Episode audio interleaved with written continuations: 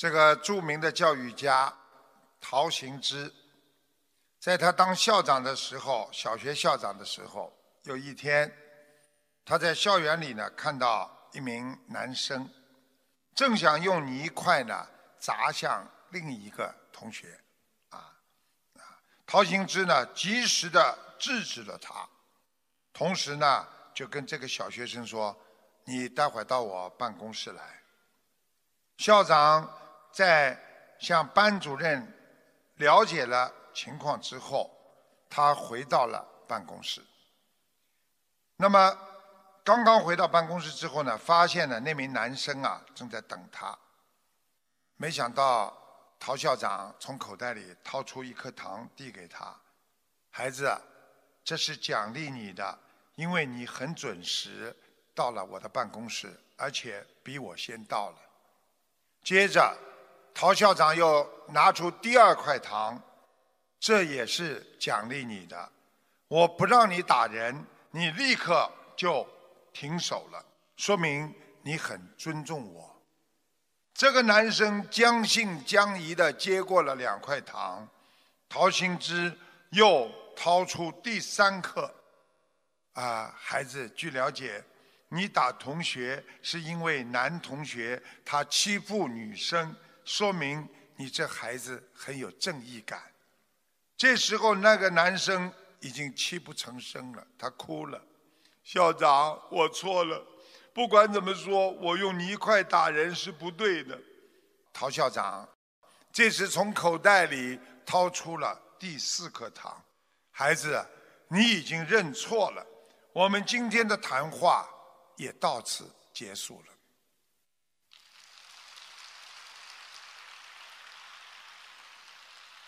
四块糖的故事已经成为现代人教育的经典，如此教育智慧，启发着所有的老师和教育工作者。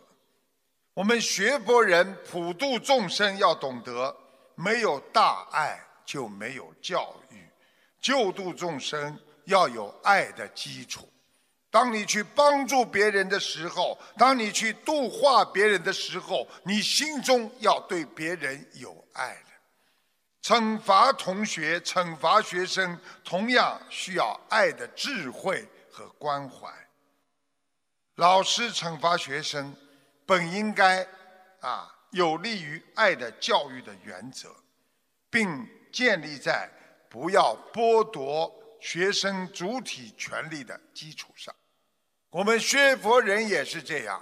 当别人跟你倾诉，你要给他更多的同情和关爱和帮助，而不是听他倾诉来指导他、去教育他或者去教训他。所以要学会学佛人的爱心和忍辱心。当你在听一个人倾诉的时候，你要有一种慈悲心，所以这样才能折射出佛菩萨的智慧和慈悲的光芒啊！